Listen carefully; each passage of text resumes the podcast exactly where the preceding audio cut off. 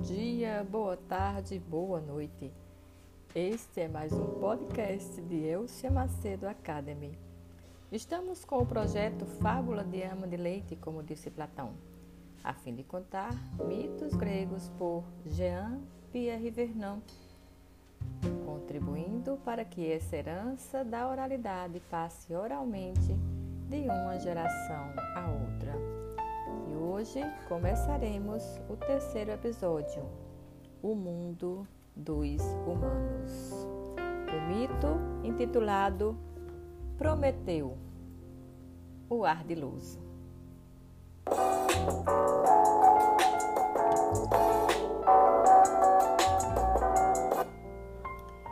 Como dividir os espaços entre os deuses e os homens? Agora o uso da violência bruta já é impensável. Os humanos são fracos demais. Bastaria um peteleco para reduzi-los a nada.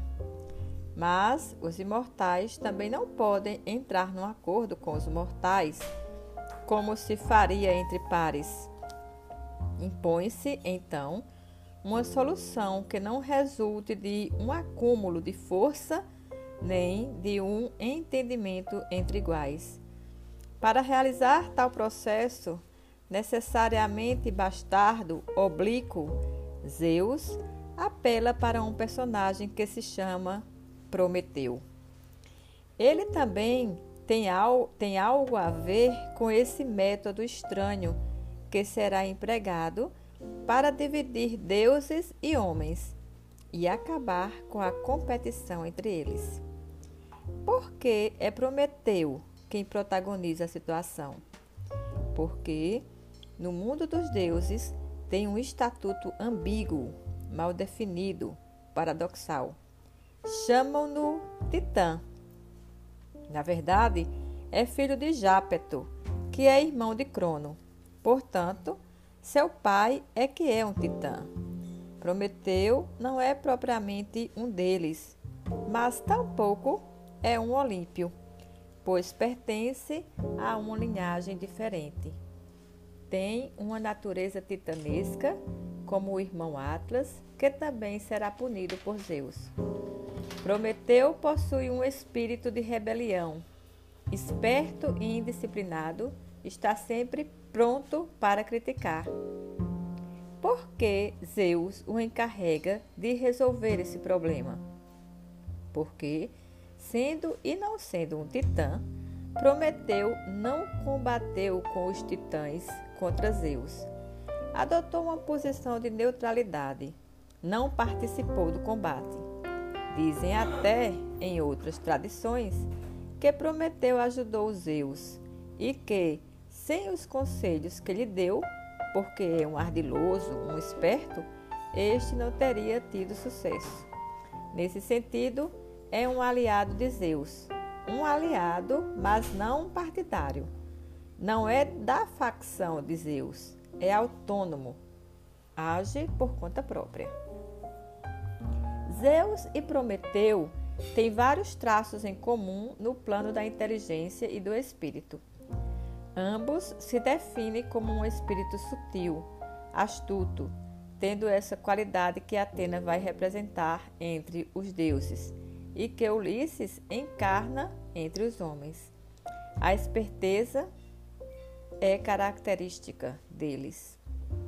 O esperto consegue se dar bem em situações que parecem de absoluto desespero. Consegue encontrar uma saída ali, onde tudo parece bloqueado. E, para realizar seus objetivos, não hesita em mentir, em preparar armadilhas para o adversário, em utilizar todas as artimanhas imagináveis. Zeus é assim e Prometeu também. Tem essa qualidade comum.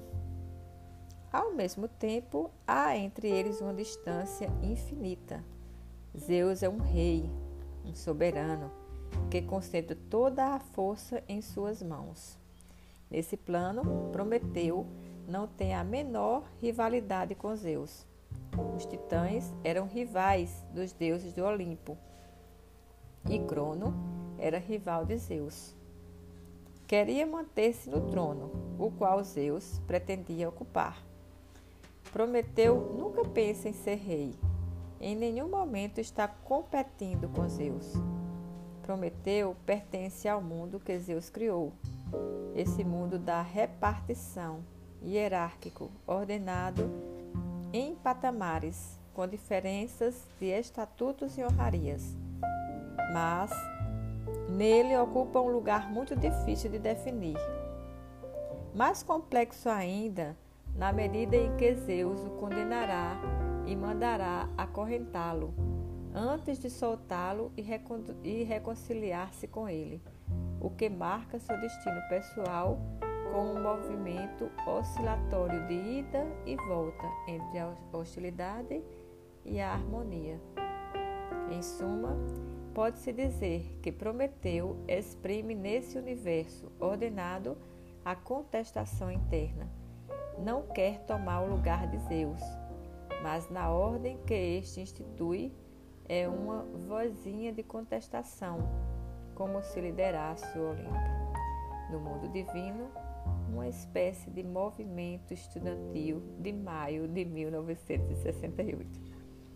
Prometeu tem uma relação de cumplicidade, de co-naturalidade com os homens seu estatuto se aproxima das criaturas humanas, pois estas também são ambíguas, têm um aspecto de divindade no início, dividiam sua vida com os deuses e, ao mesmo tempo, um aspecto de animalidade, de bestialidade. Assim sendo, também há entre os homens, como em Prometeu, aspectos contraditórios.